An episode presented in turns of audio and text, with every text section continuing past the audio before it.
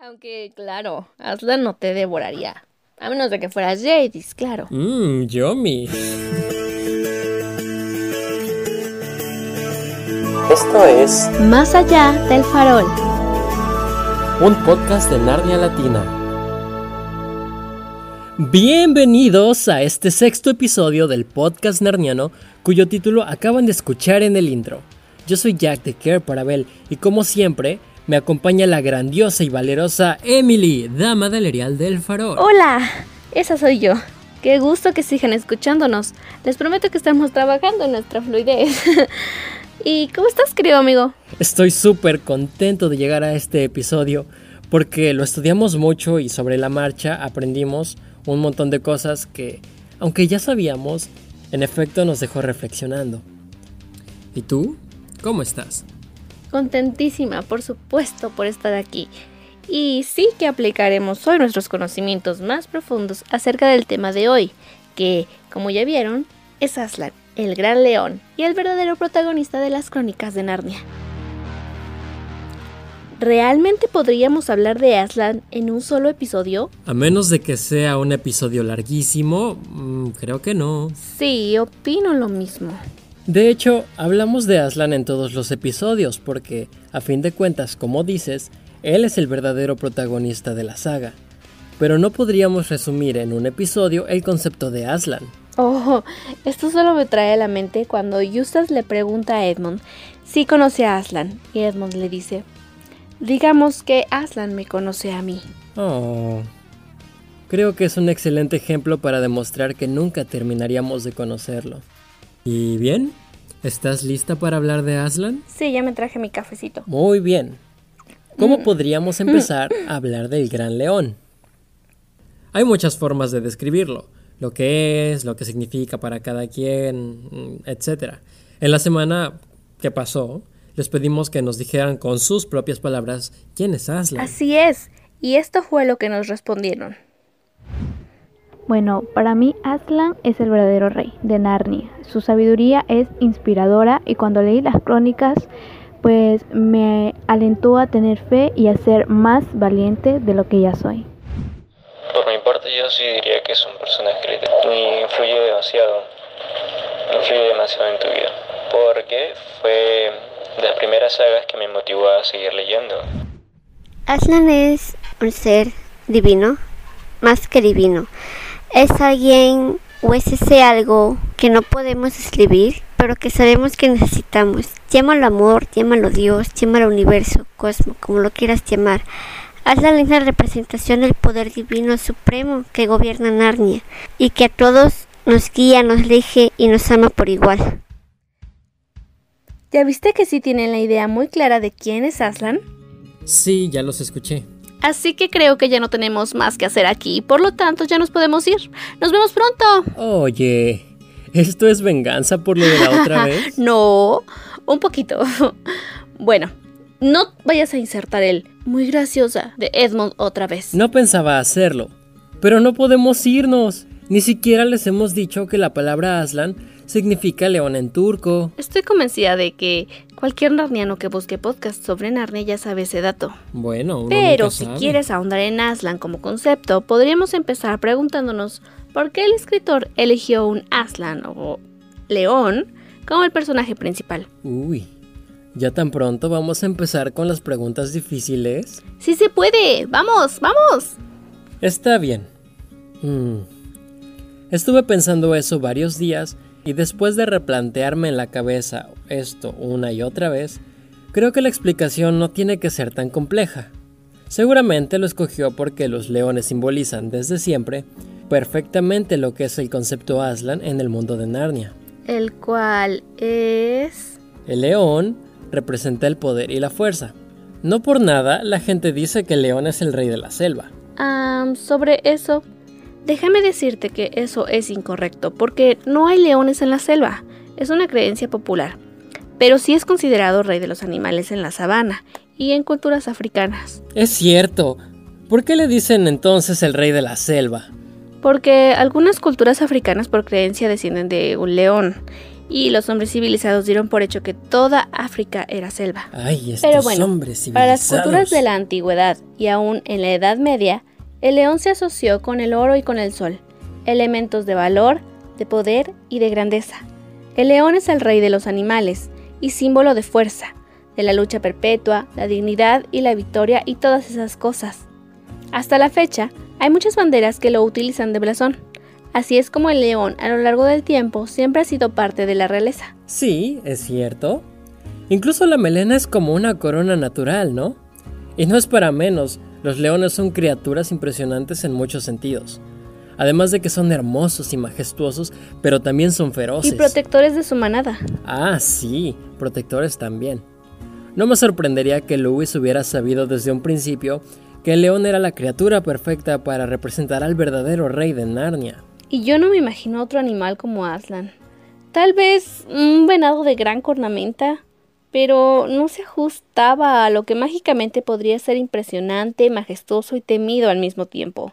Porque Aslan, además de todo lo bueno, sí era intimidante y un venado no podría hacerlo del todo. Y aún así, llegamos a ver a Aslan con otras formas a lo largo de la saga de las crónicas de Narnia. Eso es porque Aslan es más que solo un león. Desde luego, su forma principal es el león. Pero, ¿te acuerdas esos otros momentos donde Aslan ha estado presente sin verse amenazador e impresionante? Claro que lo recuerdo, porque fue uno de esos momentos en los que comprendí finalmente quién es Aslan y al menos yo quedé impresionada. Hacia el final de la travesía del viajero del alba, Lucy, Eustace y Edmund encuentran un cordero que los invita a compartir el desayuno. Lucy le pregunta al cordero si están camino hacia el país de Aslan, y el cordero contesta, en realidad, la entrada al país de Aslan es desde vuestro propio mundo. Ese momento fue tan esperanzador cuando lo leí. Fue cuando sentí que Narnia se volvía real ante mí. ¿Recuerdas que Edmund en el libro también quedó sorprendido al oír que podía haber un camino al país de Aslan desde su propio mundo? Incluso le preguntó al cordero si tal camino existía, entusiasmado con la posibilidad y al mismo tiempo cauteloso, ya que le preocupaba no haber entendido bien. Y en esa parte, el manso cordero se transfigura en un gran león y dijo, hay un camino a mi país desde todos los mundos. Y creo que esa es la primera revelación directa de quién es Aslan. Lo estás leyendo de tu libro, ¿verdad? Sí, ya te había dicho que siempre que vamos a grabar cargo mi libro conmigo, o libros en este caso. Está bien. Como dices, sí es una revelación muy directa y significativa. Por experiencia personal te puedo decir que, cuando leí la saga por primera vez, aunque estaba claro el hecho de que Aslan, al crear Narnia, dar la vida por su pueblo, resucitar y todo eso, ya tenía demasiadas similitudes con lo que vendría a ser Dios de nuestro mundo, el momento donde Aslan, desde la humilde forma de un borreguito y hasta la majestuosidad de un león, les dice que nuestro mundo tiene otro nombre, mi cabeza y mi corazón fueron como un boom. This is important. Sí, seguramente te pasó como a mí. Se sentía como un... Esto es real y existe en mi mundo también. Y claro, lo hizo cuando nuestros niños ya no iban a volver. Se iban a quedar con las mil preguntas. Pero con esto también dio pie a mucha reflexión. Mucha reflexión para ellos y para el lector, que te saca de la historia y lo hace conectar directamente contigo y tu entorno. Exactamente, Y sí. mira que me tomó tiempo, hasta que un día finalmente lo entendí. A mí también me llevó tiempo. En sí, hay revelaciones muy hermosas y muy escondidas en todo el libro de la travesía del viajero del alba. Sin duda. Basta con ver que es un libro muy distinto a los demás. Lewis ahí hizo una narrativa de aventuras cortas, pero conserva mensajes claves muy importantes para entender la naturaleza de las cosas de Narnia, y más de Aslan y las formas en las que actúa, por así decirlo. Ni me lo digas. Siempre he dicho que la travesía del viajero del alba tenía ese potencial para convertirse en una película extremadamente simbólica sin necesidad de meter nieblas y espadas brillantes y todas esas cosas. Ay, mira, mejor ni hablemos de eso. Pero pues habría sido muy complicado venderlo como parte de una saga infantil juvenil de fantasía que, que ya tenía mm, su, su tono pues así. Definitivamente el cine comercial no está preparado para ese cambio tan drástico de temática, mi querido Jack. Esa fue una de las razones por la cual dejaron de lado ese momento tan importante de Aslan siendo un corderito. Yo le digo el borreguito mágico. ¿Borreguito mágico? Sí, suena bonito. Sí, pero no. Es un cordero y de hecho es a propósito que sea un cordero porque se conecta significativamente con su sacrificio en el león, la bruja y el armario. ¿Sí? ¿Cómo? Bueno, ¿recuerdas las razones de por qué Aslan se sacrifica? Para salvar a Edmund, que al mismo tiempo serviría para salvar a su pueblo. Exacto, y fue un sacrificio noble. Esto es más que una alusión a la crucifixión de Jesús. Aslan se sacrificó tal como se hacía en cientos de culturas de la antigüedad, como las vikingas y las musulmanas, donde específicamente un cordero siempre era sacrificado. Claro que depende de la cultura y la religión en su significado. Un noble cordero en sacrificio para gustar a los dioses, o como un acto de obediencia a Dios. Como cuando éste le da un cordero a Abraham para que sacrificara a esta criatura en lugar de sacrificar a su hijo. Sí he escuchado lo de sacrificar corderos. Y por supuesto, antes que todo eso, lo primero que nos viene a la mente es el cordero de Dios que... ¿Se sacrificó para quitar el pecado del mundo? Es correcto. Por eso literal se dice cordero de Dios, porque su hijo fue el cordero que utilizó como, como ofrenda la magia insondable de nuestro mundo. Así es. Por eso Aslan es un cordero también, porque uno dice cordero de Dios, no borreguito mágico de Dios, ¿verdad? no, pero qué feo. Pensé que era cordero por, no sé, otra razón más amigable. Pues no son amigables. Las razones por las que la teología explica que Dios se hizo hombre no fue por cuestiones amigables. Las razones por las que Aslan da la vida tampoco. Son motivos duros de los cuales Lewis quiso sensibilizar a los niños y con ello aprender y, justamente, hacernos conscientes. Cuando Aslan revela que nuestro mundo tiene otro nombre y que debemos aprender a amarlo por tal, no es más que la confirmación de lo que sabíamos desde que leímos sobre su sacrificio en la mesa de piedra y lo relacionamos directamente con el Dios cristiano. Pues sí, es que hablar de Aslan y tratar de entenderlo siempre será una referencia directa a Dios, porque Lewis, en efecto, si bien afirmó que no lo concibió como una alegoría, sí lo planteó como una representación de la fe en Narnia, que ayudara a entender mejor aquello a lo que él mismo se resistió a creer. Recordemos que Lewis era ateo y tuvo un enorme proceso de reflexión para creer en Dios. Así que negar esa relación sería negar las bases de la mayoría, por no decir todas, las obras importantes de Lewis.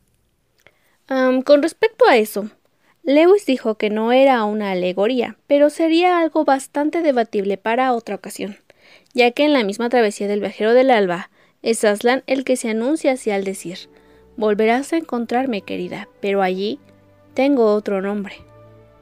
Esa fue la razón de que vinieran a Narnia.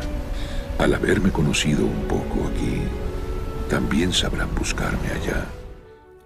Desde luego, sí hay referencias marcadas entre Dios y Aslan, o Dios y Jesús. No se pueden reemplazar en su totalidad los roles de las cosas que llevan a cabo como una alegoría perfecta. ¿Me explico? Sí, entiendo. No es como reemplazar a Aslan con Jesús o viceversa. Porque en el caso de Dios Padre, Él es quien crea el mundo y Dios Hijo el que se sacrifica. En Narnia Aslan hace ambas cosas, aunque siempre bajo las leyes del emperador de Allende los Mares que sería algo así como el dios padre de Narnia. Sin embargo, las similitudes son innegables y el mensaje de fe del escritor es tan claro, es prácticamente todo lo que importa y sostiene Narnia, la fe. En este caso específico, la fe en Aslan. Pues si te fijas, es básicamente lo que Aslan pide a cambio de ayudar. Fe en él. Lo podemos ver en innumerables ocasiones. Se me viene a la mente ahorita, por ejemplo, en El Príncipe Caspian, cuando Lucy logra verlo antes que cualquiera de los parte, Sí. Y ya contábamos en el episodio anterior sobre su fe y la pureza de su personalidad. Siempre firme en creer en Aslan. Sí, pero tampoco es como que digas, creo en Aslan, y el león se te aparezca como genio de la lámpara maravillosa para terminar tus problemas. no es un superhéroe tampoco que componga las cosas con un chasquido de garras. El león ayuda a quienes están de su lado todo el tiempo, a los que obran bien y de buen corazón. Y no te resuelve los problemas, te ayuda a ver la solución. Creo que es como la luz de la esperanza en medio de la oscuridad que, si sigues, te ayudará a salir adelante. Sin embargo, él no va a venir a solucionar tus problemas nada más porque crees en él. No, ¿verdad? Obvio, tienes que poner de tu parte. El ejemplo más claro es cuando en la isla oscura aparece un albatros, me parece. ¿Un albatros? Sí. ¿Te acuerdas de esa parte en El viajero del alba, donde se meten a esta isla oscura y todos están así de ¡Ah, tengo miedo! ¡Vamos a morir! ¡Nunca saldremos! y de repente ven un ave en medio de la oscuridad? Es donde Lucy escucha esta frase del Courage, dear heart. Ay, es verdad, amo esa frase. Vamos a insertar, perdón, aquí el audio, esa parte de la película. Eh, no. En la película no suena nunca. Solo se escucha el del pajarito. ¿Qué? Ay, es cierto. ¿Cómo se atrevieron a no ponerlo? Ay, ya sé. Yo también me sentí ultrajado. ¿Ves? Te dije que ni siquiera habláramos de eso. Pero bueno, Continúa. ¿En qué me quedé? Ah, ya. Eh, entonces el albatros era esa luz en medio de la oscuridad, literal, ¿no? Bueno, yo lo interpreté como Aslan diciendo, sigo aquí con ustedes, no lo duden ni un momento. Y eso es algo que también amo de Aslan, que te hace sentir protegido, incluso si no está presente. Creo que todos los narnianos sentimos una devoción especial a Aslan de alguna forma. No sé si es su melena toda esponjosa, o la tranquilidad que transmite a pesar de la solemnidad con la que siempre aparece. Pero te apuesto a que todos nos sentimos pequeños y vulnerables cuando se trata de querer abrazar a Aslan para que nos diga que, que todo va a estar bien. No sé si es su apariencia de león o tan solo la presencia del ser que es como tal, porque hay una espiritualidad muy fuerte que te transmite, seas o no alguien creyente. Y ya veíamos la reacción de Eustace o Jill al encontrárselo. Incluso aunque no aceptaban que Aslan podía existir, la energía que sintieron en su presencia fue igual de impresionante. Si tienes sed, acércate y bebe. ¿Prometes no comerme si yo bebo? No prometeré nada. Entonces, tengo que confiar en ti. Camina hacia aquí. Acércate. Ay, perdón, lo siento, es que... Ay, es que este Aslan tiene una voz muy... Uh, o sea, trataron de que fuera majestuosa, pero a mí me parece seductora. pero ok. bueno, aquí también tiene mucho que ver el doblaje. Creo que a Jill en serio le dio miedo. Bueno, en primera es un león, ¿no? Eh, aparte es un león parlante, y ella era una niña que usaba mucho el sentido común. Pero me encanta su... No prometeré nada. sí, ¿no? Si te devoro es tu problema. Aunque, claro, Aslan no te devoraría. A menos de que fueras Jadis, claro. Mmm, Yomi. Pero ya, hablando en serio. Es justo lo que iba. Que Aslan se impone porque, pues, pues porque es un león. Uno gigante, además. Pero en realidad él solo espera a que actúes bien. Como aquí con Jill, que está como esperando su voto de confianza y la niña es lista y lo descifra al instante, casi. Y no sé, yo probablemente me quedaría así, pasmada, sin saber qué hacer. ¿Y quién no? Supongo que todos, aunque hubiéramos leído y deseado mil veces ver a Aslan y abrazarlo, quedaríamos petrificados a primera vista. Aunque te voy a decir que hubo momentos en mi vida en los que los días eran más oscuros y sin dudarlo un instante, mm, sin siquiera importarme lo que me fuera a pasar, me habría balanzado a abrazar al primer león que se me acercara y dijera, hola, soy Aslan. No sé si te pasó así, pero en esos momentos oscuros en los que quieres reconfortarte en alguien, pensaste en Aslan e incluso imaginaste cómo sería si estuviera en la misma habitación contigo y luego de eso sentiste paz. Pues de hecho, sí. Recuerdo mucho haber permanecido hasta altas horas de la noche despierto y me sentía triste y solo y pensaba en Aslan y deseaba verlo. aunque fuera en sueños. Recuerdo también que luego, en mi anhelo de escucharlo darme palabras de aliento, abría alguno de los libros y leía lo que él decía, sobre todo las palabras que le dice a Lucy. Creo que por eso me pueden muchas de las frases de Aslan de la película de la travesía del viajero del alba. No sé. Tengo 25 años, pero cuando se trata de Aslan, de sentir su calidez, no sé, soy un niño. Un niño indefenso que solo busca protección. ¿Y nos visitarás en nuestro mundo? Yo los protegeré ahí siempre. Mi nación fue creada para nobles corazones como el tuyo. No importa que tan pequeño sea su portador. Dudas de tu valor. No huyas más de quien eres. En su mundo tengo otro nombre. Deben aprender a conocerme por él. Esa es la magia de Aslan y esa es la esencia de los libros, que están ahí cuando uno los necesita. Y sí, cuando se trata de postrarse ante una figura como lo que Aslan representa, es recordar tu humildad. ¿Recuerdas cuando Susan se encuentra con Aslan en El Príncipe Caspian? Has sentido el miedo. A mí me pasó algo. Hace tiempo que... bueno... me sentía muy desesperada.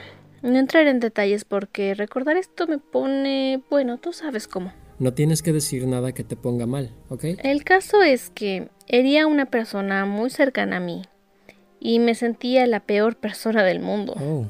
Y recordé en automático cómo Edmund había traicionado a su familia y provocado mucho más.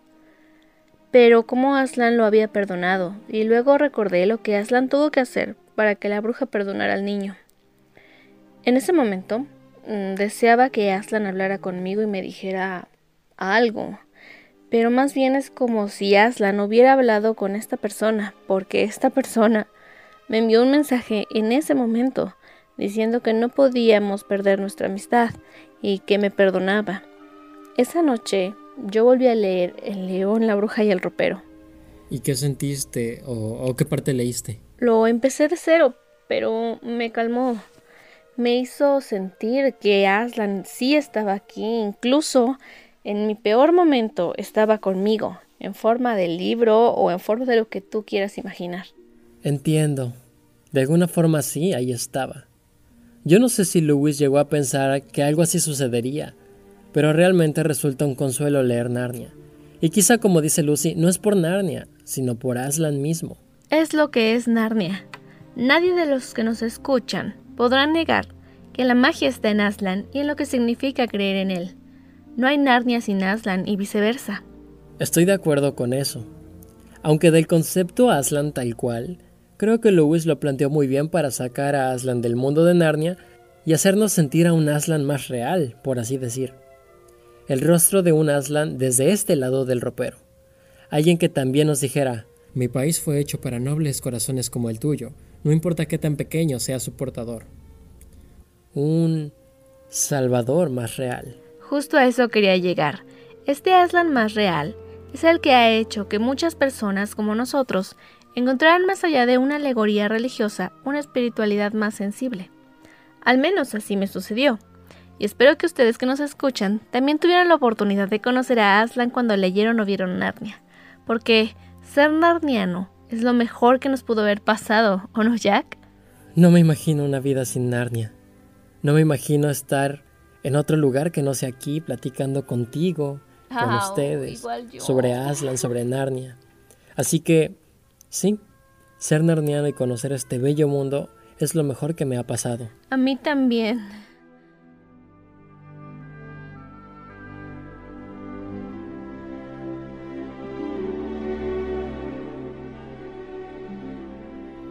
Pero, bueno, ya para finalizar con este episodio, que ya se ¿Ya hizo se acabó? larguísimo otra vez. ¿Tan pronto? Sí, ya llevamos más de 20 minutos otra vez. Vamos a dormir a los narnianos. Pero, pero, pero antes de irnos me gustaría abordar algo que me ha dado vueltas en la cabeza toda la vida, literalmente desde la primera vez que lo leí. ¿Qué Y eso es? lo de los nueve nombres de Aslan. ¿A qué te refieres exactamente, Jack? Pues eso, lo de los nueve nombres. En la silla de plata, ya para el final del libro, Jill y Eustace son llevados a ver por unos centauros y en el camino los centauros les explican que Aslan tiene nueve nombres y les dicen el significado de cada uno. Pero en sí, Lewis nunca, nunca, nunca nos dice los nueve nombres de Aslan son... Ah, ya sé a qué te refieres. Lo que daría, en serio, por haber al menos escuchado esa conversación. Porque sí, Lewis nunca los dice como tal pero creo tener una idea de cuáles son algunos de ellos. ¿De verdad? ¿Cuáles? Solo quiero aclarar que no se trata de nombres de otros dioses. Ya sabemos lo que pasó con Triquiñuela y su tal Tashlan. ¿Eso no cuenta como spoiler? ¿Qué cosa? Lo de Tashlan y eso. Mm, no estamos diciendo quién es o de dónde salió. Además, después de 60 años, ya no es spoiler. Bueno, es cierto. bueno, yo creo que los nueve nombres de Aslan no son más que la forma en la que los seres que, a los que se les ha presentado a lo largo de las crónicas han decidido llamarle a Aslan. El que más se me viene a la mente es, por ejemplo, el hijo del emperador Allende los Mares. ¿Tú crees? Siempre pensé que eran, no sé, las diferentes formas de llamarlo en distintos mundos. Algo tipo, ah, sí, en tu libro, en tu, libro, en tu mundo se llama Jesús. Ay, Claro que no. Los centauros sí son muy sabios, pero no han vivido en otro mundo que no sea Narnia, así que ¿cómo sabrían que su nombre es Jesús? Incluso si quieres tomar a Jesús como ejemplo, él también tiene muchos nombres en toda la Biblia. Ha sido llamado Cordero de Dios, Rey de los Judíos, el Nazareno y otros, muchos otros nombres. Entonces, ¿tú crees que los nueve nombres de Aslan sean las diferentes formas de decirle a Aslan león tipo el gran rey de Narnia o el gran constructor de puentes o yo soy. Exacto, y no me acordaba de ese último. Sale en el caballo y el muchacho, ¿no? Sí. Pues sí, yo creo que más bien se refieren a esos. Mm, uno más podría ser... Ay, no me acuerdo. ¿Te acuerdas cómo le llamaban los calormenos? No. ¿No era algo como el demonio de Tasmania? no seas menso. Así no era, pero sí era algo así. Trato de recordarlo y no viene a mí. Ay. Bueno. ¿Alguien lo recuerda?